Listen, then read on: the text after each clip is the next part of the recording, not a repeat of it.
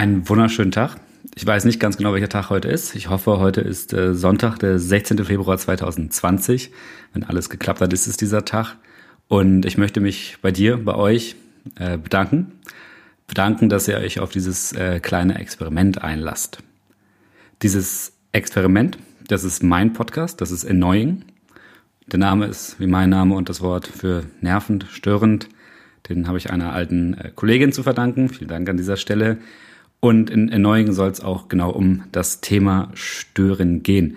Ihr seht es ja schon in der Beschreibung, falls ihr sie gesehen habt. Erneuing ist ein wöchentlicher Podcast über Politik, Medien und Menschen. Das Ziel ist der Diskurs, die Übung ist das Aushalten. Denn wenn es stört, sollten wir drüber reden. Das klingt nun alles ganz äh, super und äh, wichtig, aber ist eigentlich relativ simpel. Ich möchte euch vorstellen, was mir so Woche für Woche im Kopf rumgeistert und ich möchte erforschen, was ihr davon haltet. Deshalb bereite ich für jede Folge ein paar Themen vor. Meistens habe ich schon über die Woche vielleicht kleine Texte geschrieben, die ich dann vorstelle und stelle euch Meinungen, Eindrücke zu diesen Themen vor. Manchmal kann ich euch, äh, manchmal kann ich euch hoffentlich auch Themen vorstellen, von denen ihr noch gar nichts gehört habt. Das wäre ja besonders schön. Ähm, die, die mich kennen, wissen, das wird dann manchmal meinungsstark. Manchmal bin ich mir auch ganz unsicher, was ich von etwas halten soll. Und das sind beides Sachen, die man ja super mit der Meinung anderer Menschen ergänzen kann. Deswegen werde ich ähm, immer wieder mir Meinung von anderen Menschen einholen, wenn es gut läuft, Interviews führen mit Menschen ähm, oder mit einfach euch erzählen, was so meine beiden Positionen sind und was dazu führt, dass ich mir nicht so ganz im Klaren bin mit dieser einen Sache. Und ähm, ich glaube, da können ein paar interessante Sachen bei rumkommen. Ähm, es gibt noch keine genaue Form dafür. Es gibt auch keine genaue Form dafür, wie ich mir eure Meinung einholen werde oder wessen Meinung ich mir einholen werde. Aber ich bin mir sicher, ich werde immer Menschen finden, die Bock haben, mir ihre Butter aufs Brot zu schmieren. Damit das Ganze nicht äh, ganz so langweilig wird, werde ich natürlich ab und zu auch ein paar äh, Witze einbauen. Das kommt dann manchmal besser oder schlechter. Aber auch da, wenn es stört, sollten wir drüber reden. Schreibt mir eine E-Mail an ennoeidens.posteo.de ohne Punkt zwischen den Namen und sagt mir, worüber ich äh, was erzählen soll, sagt mir, was ihr doof fandet, sagt mir, was ihr cool fandet, sagt mir, welcher Witz der beste war, sagt mir, welcher Witz schlecht war. Ich freue mich drauf und ähm, ich hoffe, dass wir da eine Art Austausch über Zeit etablieren können. Thematisch wird es, wie so häufig bei mir, um äh, Politik und Gesellschaft gehen, aber es gibt sicherlich auch andere Themen in anderen Bereichen, über die man erzählen kann, über die man sich zoffen kann. Und ich bin jetzt schon gespannt, welche Themen da sich so irgendwann durchsetzen werden, denn es ist auf jeden Fall genug da, über das ich mit euch reden möchte und über das ich noch was lernen möchte und über das ich Meinung kennenlernen möchte. Es wird großartig. Ähm, dabei werden natürlich auch Meinungen stattfinden, auf die wir keinen Bock haben, auf die ich keinen Bock habe, auf die ihr keinen Bock habt. Und damit umzugehen und Konsens zu üben, das ist so ein bisschen auch mein eigenes Experiment, weil ich merke immer, es stört mich, wenn jemand eine andere Meinung hat. Hey, Surprise. Aber es ist für mich auch ein ganz großes Ziel, äh, andere Meinung zu hören, weil ich glaube, dass das, also ich weiß, dass das Aushalten von gegenseitigen Meinungen, das Aushalten von Anderssein unfassbar wichtig ist in einer pluralistischen Gesellschaft. Und ich halte die pluralistische Gesellschaft immer noch für eine ziemlich coole Art und Weise der Gesellschaft und des Zusammenlebens. Und deswegen möchte ich mit diesem Podcast so einen ganz kleinen Teil dazu beitragen, vielleicht ja immer noch einen ganz großen Teil. Ähm, zu dem Thema direkt gibt es dann natürlich einen Zwischenruf. Denn was natürlich nicht mein Ziel ist, was, was, also, entgegen, wie, wie ist das Gegenteil von Ziel? Weiß ich nicht. Was mein Start ist. I don't know.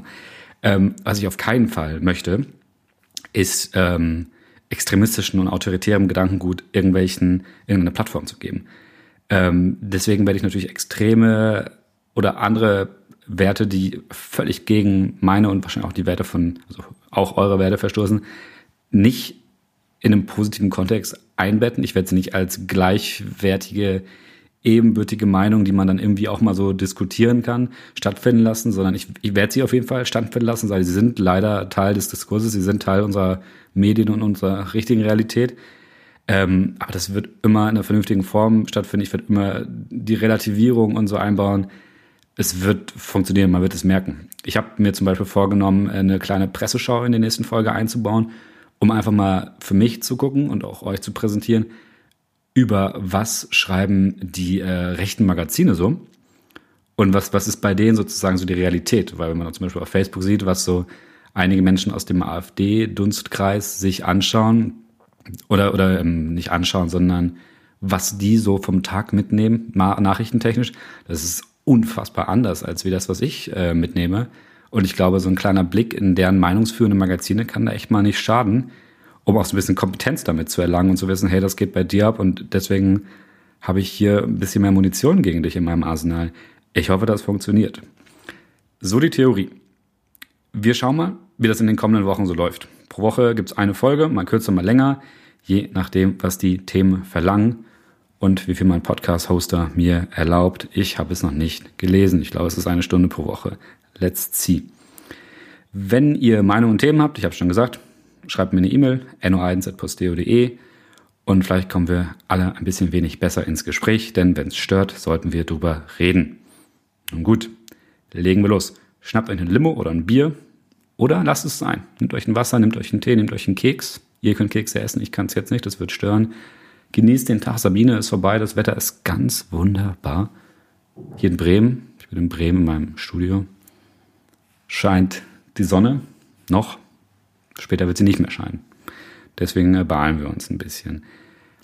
Episode 1, Tag, Thüringen, Twitter. Das erste Thema ist ganz überraschenderweise Thüringen.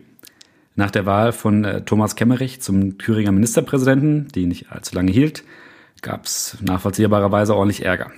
Dass ein Kandidat der FDP eine Wahl mit Stimmen der AfD annimmt, ist falsch und hätte nie stattfinden dürfen. Die Wahl hätte abgelehnt und Neuwahlen verursacht werden müssen. Das ist meine Meinung und auch offenbar die Meinung vieler anderer Demokraten. Nur im rechten und stellenweise im konservativen Lager wird von gelebter Demokratie geschwafelt. Gelebte Demokratie bei einer Partei mit Nazis, die so taktisch wählt, dass ihr eigener Kandidat keine eigene Stimme bekommt. Ähm, mich beschäftigen besonders zwei Dinge an diesem Ereignis. Zum einen bin ich sehr beunruhigt, wie schlecht das Führungspersonal der demokratischen Parteien durch die Bank agiert hat. Man sieht das äh, bei der CDU, die solch eine Krise offenbar nicht im Ansatz durchgeplant hat und wo nun Köpfe rollen. Und man sieht es bei der Linken, wo ein Bodo Ramelow als Landesvater, was auch immer das sein soll, auftritt und denkt, so eine AfD aufhalten zu können. Eine AfD, die mit ihrem abstoßenden Topmann Höcke ganz viel Wirbel in Thüringen macht. So viel Wirbel, dass sein jetziger Streich von Rechten als Höckes Meisterstück gefeiert wird. Aktuell lohnt sich ein Ausblick in die rechte Twitter-Sphäre, denn der Typ wird gefeiert. Die johlen ganz schön. Bei SPD und CDU und Linken überbietet man sich währenddessen mit Schuldzuweisungen, statt gemeinsam für demokratische Werte zu stehen, statt sich mit denen zu solidarisieren, die von dem, was die AfD will, bedroht werden. Denn das wäre der richtige erste Schritt nach so einer Wahl gewesen. Dass es bei dieser CDU mit der Werteunion eine Vereinigung gibt, deren Werte denen der AfD gar nicht so unehrlich sind, wird mir übrigens ein bisschen zu häufig vergessen. Und das führt mich auch zu meinem zweiten Punkt, der FDP. Die teilweise sehr panischen Reaktionen auf die Wahl Kemmerichs haben mich ein wenig gewundert. Ähm, denn ja, auch wenn er mit den Stimmen der AfD gewählt wird, was super bescheuert ist, steht diese Wahl noch lange nicht für eine Machtübernahme der AfD in Thüringen.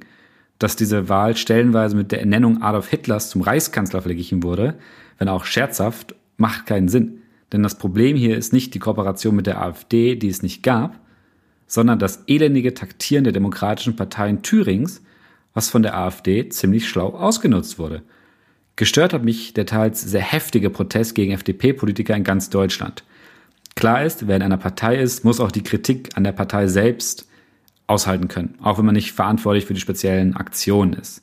Wenn das jedoch in der allgemeinen Erregung dazu führt, dass Menschen angegriffen werden oder jüdische FDP-Politiker ähm, als Nazis beschimpft werden, ist das ein ziemlich gutes Symbol für eine übersteuerte Form des Protests. Denn auch wenn die FDP in Thüringen einen großen Fehler gemacht hat, von dem sie sich schleunigst zu distanzieren hat, was sie auch mannigfaltig tat, diese Art des Protests wäre an so vielen Orten besser aufgehoben.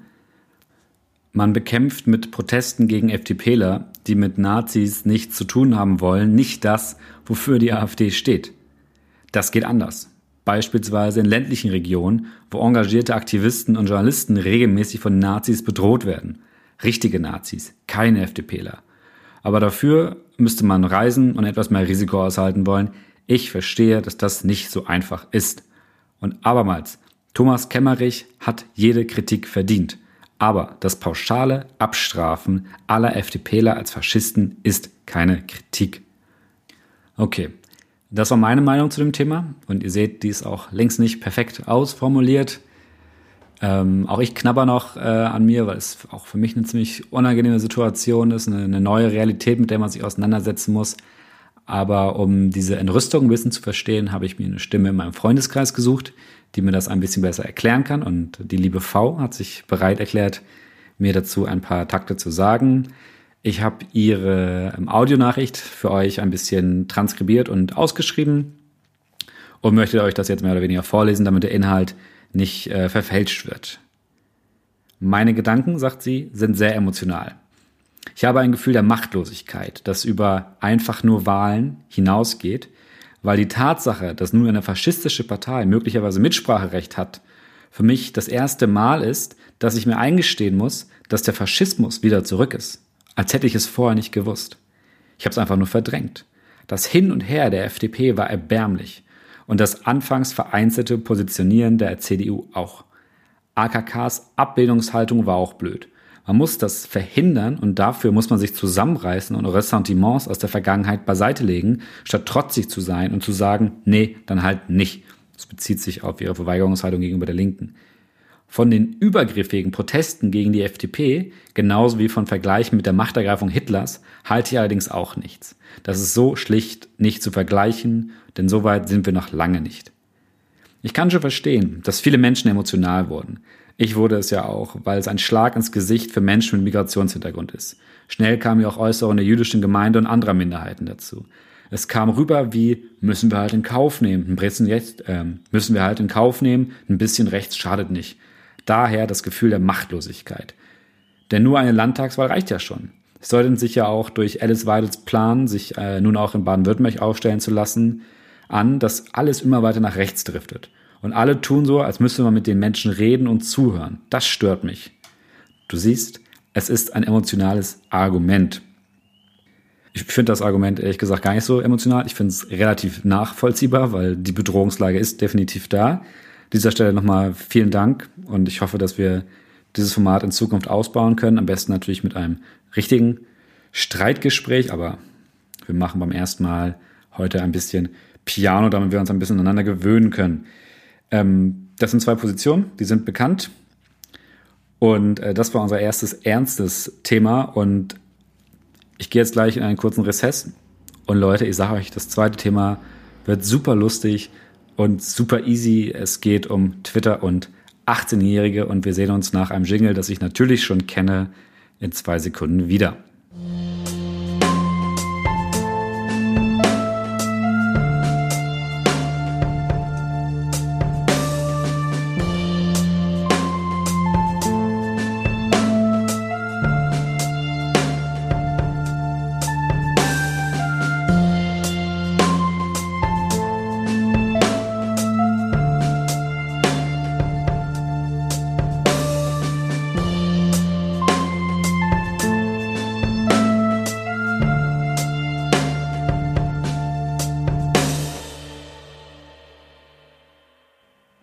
Für ein tolles Jingle. Das hat wirklich jemand richtig Cooles gemacht. Vielen Dank.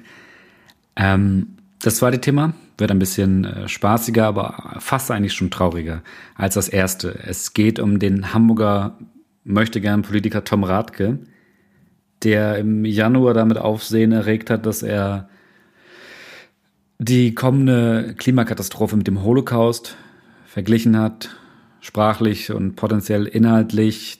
Dann wurde viel darüber berichtet. Ähm, es gab nie wirklich eine Relativierung und dann gab es natürlich eine Distanzierung von Fridays for Future und von den Linken, beides Organisationen, wo Tom Rathke drin ist.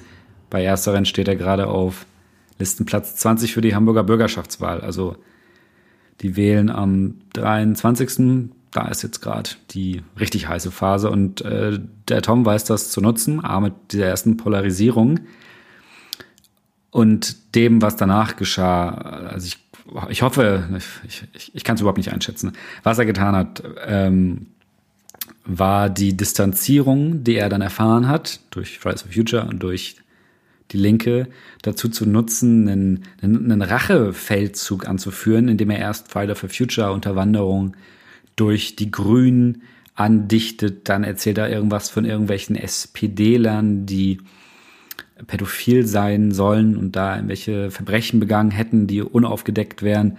Und er fängt an, auf Twitter seinen Followern ähm, Versprechungen zu machen über Leaks und führt diesen fast schon paranoiden äh, Wahn, Wahlkampf über Wochen weiter, ähm, holt sich jetzt einen Anwalt, der dafür bekannt ist, mit der Werteunion zusammenzuarbeiten, ähm, überklebt, das war seine heutige Meldung, Wahlplakate von anderen ähm, äh, Parteimitgliedern. Also seine Meldung war, hey, meine Plakate werden überklebt und währenddessen hört man aus Kreisen der Linken in Hamburg, dass Tom ihre Plakate überklebt.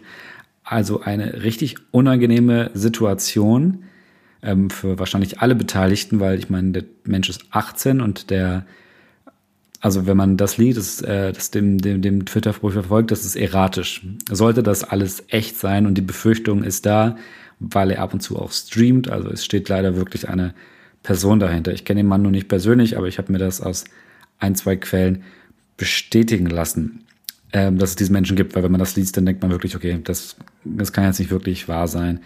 Viele im Internet hoffen immer noch, dass es eine Kunstfigur von Jan Böhmermann ist und ein weiterer großer Gag, aber ich befürchte, da hat sich nur einfach jemand richtig verrannt, weiß nicht mehr, was er glauben soll.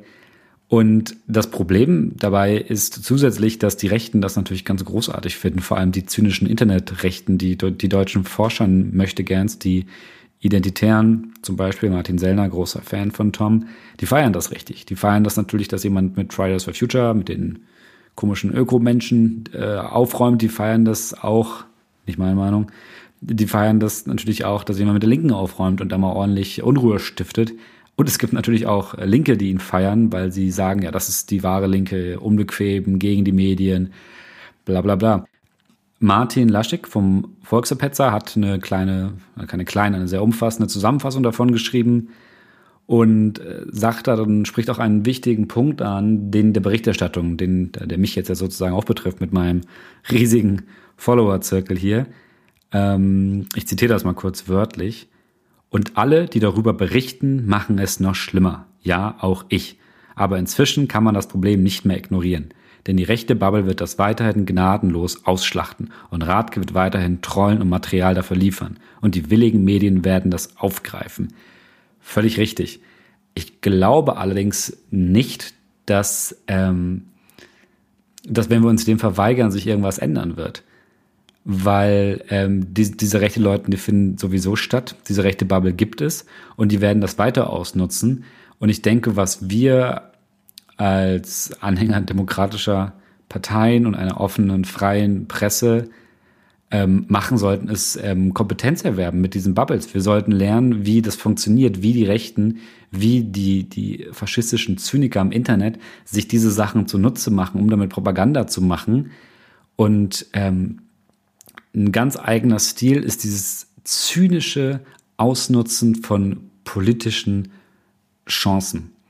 Da wird Tom Radke wird von denen angefeuert, der wird von denen verbrannt. Die wollen immer mehr haben, um zu sehen, wie weit er sich ausbrennen lässt. Und da geht es nicht darum, den Tom nach vorne zu bringen, weil die, die wählen natürlich nicht die Linke. Aber der wird geopfert für das, ähm, was er bringen kann. Und diesen Mechanismus zu beobachten, den es sonst ja eher selten gibt in irgendwelchen äh, Diskussionsforen oder in, in, in anderen Twitter-Bubbles, das mal kennenzulernen, die Sprache mal kennenzulernen, das zu erkennen, das ist, glaube ich, eine extrem wichtige Erfahrung, nicht nur für Journalisten, sondern auch für alle Menschen, die Medien konsumieren, die auf Social Media unterwegs sind, um ein bisschen mehr Kompetenz und Umgang mit diesen Kreisen zu erlangen. Und deswegen denke ich, ist das gar nicht äh, so schlecht, sich das mal anzusehen. Natürlich mit dem Bewusstsein, dass Tom trollt und dass der ziemlich verzweifelt trollt obwohl er das so professionell aussehen lässt. Und das letzte ist eigentlich eher das Bedrohliche, weil der Typ wirkt überhaupt nicht dumm. Der weiß schon, wie er die Sachen tut, aber ich glaube nicht, er weiß, ich glaube nicht, dass er weiß, was er da tut. Wir werden das so oder so weiter beobachten müssen, denn spätestens wenn in Hamburg gewählt wird am 23. Februar, werden wir wissen, was Tom für Erfolge erzielt hat mit dieser Art und Weise ähm, der, des, des Wahlkampfes, wenn wir uns mal so nennen wollen. Ähm, wer ein bisschen darüber lesen möchte, wie die Alt-Right, das Internet und so weiter in Amerika entstanden sind, funktionieren und und das ist hier so ein bisschen das überschneidende Thema, wie das Ganze mit moralischer äh, Transgression, also mit Überschreitung funktioniert, wie sich eine Gegenkultur äh, bilden kann. Dem empfehle ich das Buch Die digitale Gegenrevolution von Angela Nagel. Es hat den sehr deskriptiven Untertitel Online-Kulturkämpfe der neuen Rechten von Fortran und Tumblr bis zu Alt-Right und Trump. Und äh, für diese Leute im europäischen Kontext sind solche wie Tom gefundenes Fressen. Und in Angela Nagels Buch schreibt sie sehr interessant und anschaulich, wie sich diese Gegenkultur in Amerika entwickelt hat, was das Internet damit zu tun hat und was äh, dabei äh, herauskommt, welche Konsequenzen das in der echten Welt dann am Ende hat. Und damit sind wir auch schon am Ende dieser Folge angekommen. Ich hätte ehrlicherweise gedacht, dass ich ein bisschen länger über diese beiden Themen rede. Wir sind jetzt bei 20 Minuten. Vielen, vielen Dank für eure Aufmerksamkeit. Ich hoffe, wir hören uns nächste Woche wieder. Ich tease jetzt mal ganz wagemutig und sage, nächste Woche geht es um Gewalt und Sex. Das erste im digitalen Kontext, das andere nicht. Und ähm, ich bin sehr gespannt, was ihr von dieser Folge haltet. Ich würde mich sehr über euer Feedback freuen. no1 ohne Punkt at posteo.de. Alle Links findet ihr in den Show Notes auf meinem wunderschönen, simpel eingerichteten Blog. Und ich wünsche euch ähm, eine wunderbare Zeit, eine wunderbare Fahrt, eine gute Reise, ein schönes Abendessen später und eine wunderbare Nacht.